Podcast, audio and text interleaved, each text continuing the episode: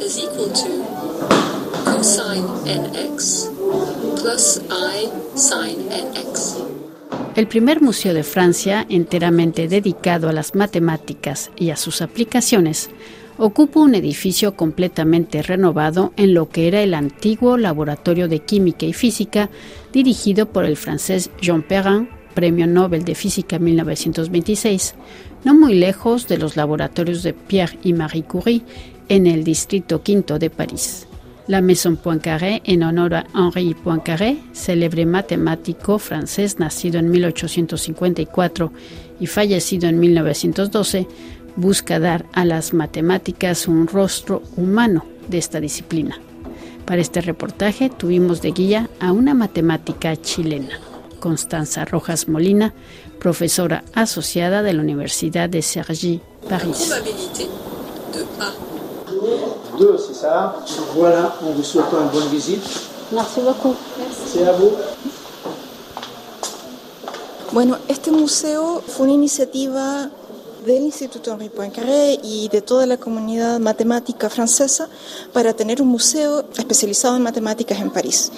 Y el objetivo es acercar las matemáticas al público en general, eh, mostrar cómo se hacen las matemáticas, qué son los objetos matemáticos con los que trabajamos, pero también mostrar a la gente que hace matemáticas y mostrar la diversidad de la gente que hacemos matemáticas.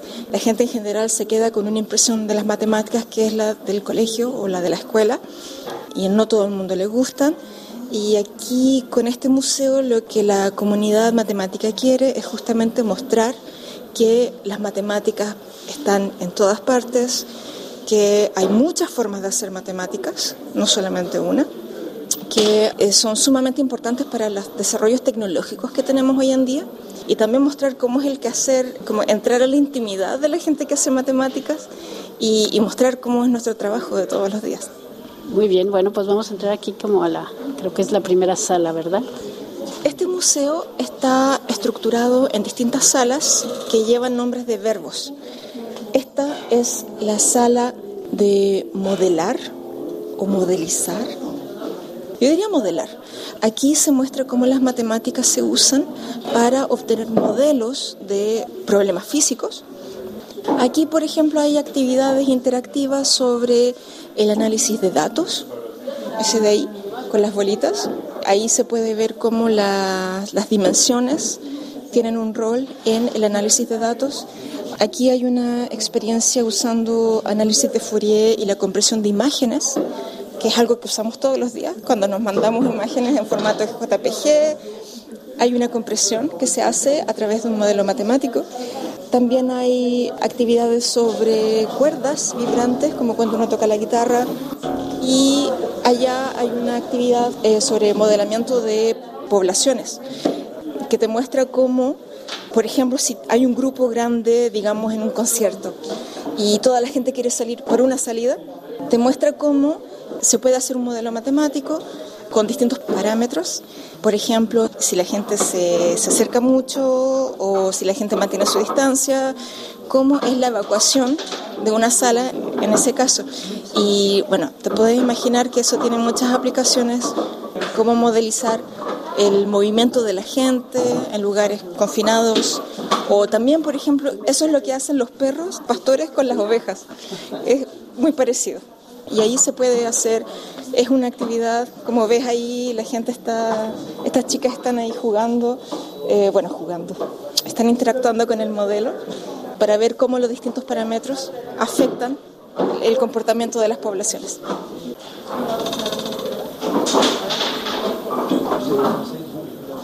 Me, me impresiona que hay muchísima gente en esta primera sala. Sí, esto abrió hace una semana y mm, es notable que, que, venga tanta gente, que estén interesados, es fantástico.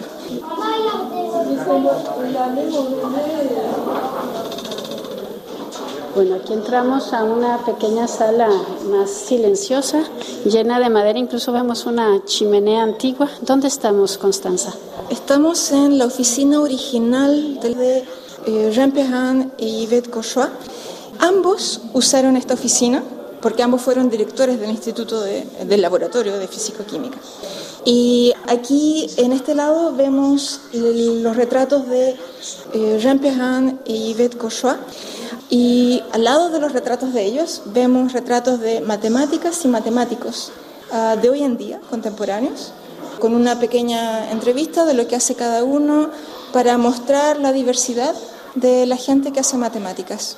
Diferentes eh, disciplinas, diferentes formas de, de, usar las matemáticas. Hay gente que es más aplicada, hay gente que hace más matemática fundamental.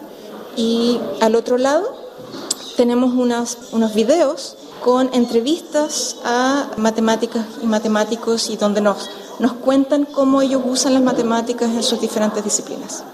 Sí, porque es lo que decías al principio de este reportaje, ¿no? Que, que las matemáticas son muy diversas.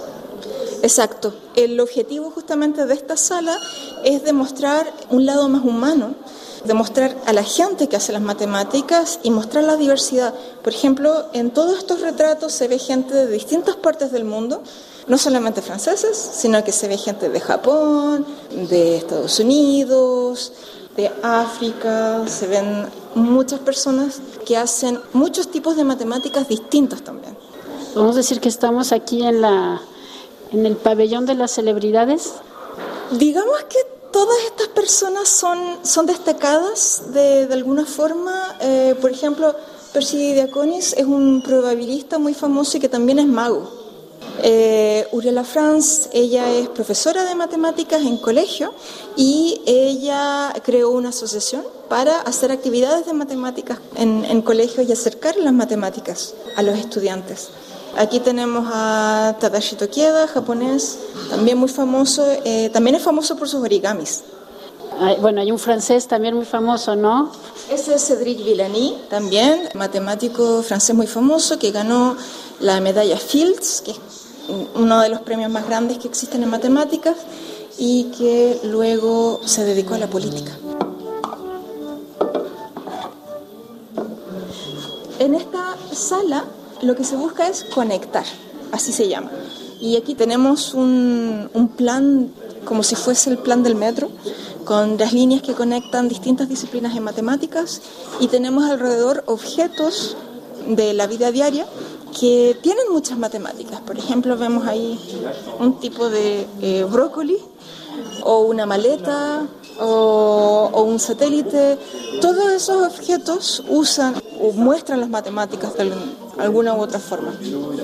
Y acá tenemos una, una esfera con algunas piezas magnéticas y la idea es de cubrir esa esfera con las piezas para hacer un balón de fútbol. Ya, claro, como un rompecabezas, ¿no? Bueno, es todo un, un reto por lo visto.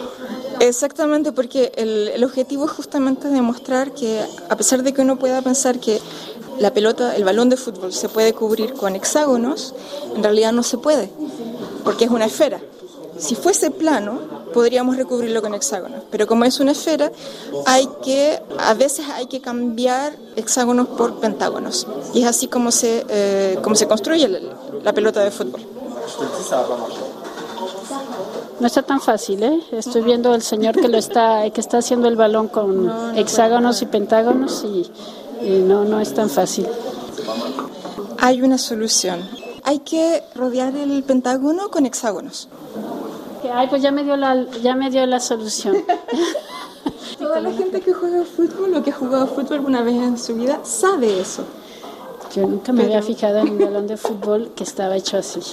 Yo creo que eso también te muestra que hay muchas matemáticas que todas las personas usan en su día a día, pero quizás no están conscientes. Quizás dicen, no, las matemáticas es muy difícil. Sí, pero estamos haciendo matemáticas constantemente. Estamos usando nociones de matemáticas constantemente, de forma incluso intuitiva. Bueno, y ahora seguimos a una sala que se llama Inventar y es, me gustaría describirles muy bonito, es un antiguo pues auditorio, no sé en dónde estamos exactamente. Estamos en eh, un auditorio, esta sala también es original, es una sala histórica del, del edificio del laboratorio de física. Y esta se, se preservó, se renovó y mm, se preserva la arquitectura, se preserva la, madera. Y esta sala se va a usar para actividades, eh, para conferencias, eh, donde las personas pueden dar charlas, hacer presentaciones, hay tableros para escribir y acá también se ve un poco la, la historia de las matemáticas como una comunidad. Hay retratos de, de gente que ha hecho matemáticas eh, muy influyentes y en este video aquí se presenta un video, una pequeña película donde se muestran las manos de matemáticas y matemáticos escribiendo en la pizarra. Y la idea de eso es de, es demostrar cómo hacemos las matemáticas, cómo es nuestro trabajo, se ven cosas diversas, muy distintas, matemáticas distintas. Y ese es el objetivo de... y se ven las manos, que es algo que la gente de matemáticas hace mucho, que es escribir en la pizarra y hacer dibujos, como te fijas, muchos dibujos, muchos diagramas, muchas ecuaciones. The probability of A given B is equal to the probability of the event A este es el susurrador de fórmulas. Hay, hay una pantalla que muestra un montón de muchos símbolos matemáticos y al apretar uno de ellos aparece la fórmula, una fórmula donde eh, se usa y se explica. This is one of the foundations of all artificial intelligence technology. Creo que es muy importante destacar que el equipo que estuvo a cargo de la, del Museo de las Matemáticas fue un equipo con muchas mujeres matemáticas. Y eso se ve, se ve en la exposición, se ve que hay mucha diversidad. En la exposición de retratos de matemáticas y matemáticos se ve que hay paridad. En, la, en esta sala donde está el auditorio y se habla de los premios de matemáticas también y de la comunidad matemática también se ve la paridad y que es algo bien inusual y que justamente este museo quiere recalcar que también hay mujeres haciendo matemáticas y que ojalá estas actividades también van a incentivar a niñas para seguir carreras de matemáticas.